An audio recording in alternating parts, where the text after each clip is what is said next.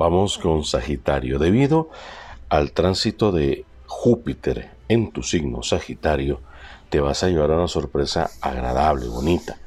Alguien con quien has mantenido una estrecha relación de amistad en el pasado, te va a sorprender, sí, se va a declarar, te va a decir lo que verdaderamente siente por ti, que lo que ha estado haciendo es disfrutando de tu compañía y encontrando el momento ideal. Ahora, si ya tienes una pareja, esa sorpresa podría venir por el lado de que ese noviazgo se convierta en algo más serio, en un compromiso más serio. Así es que adelante.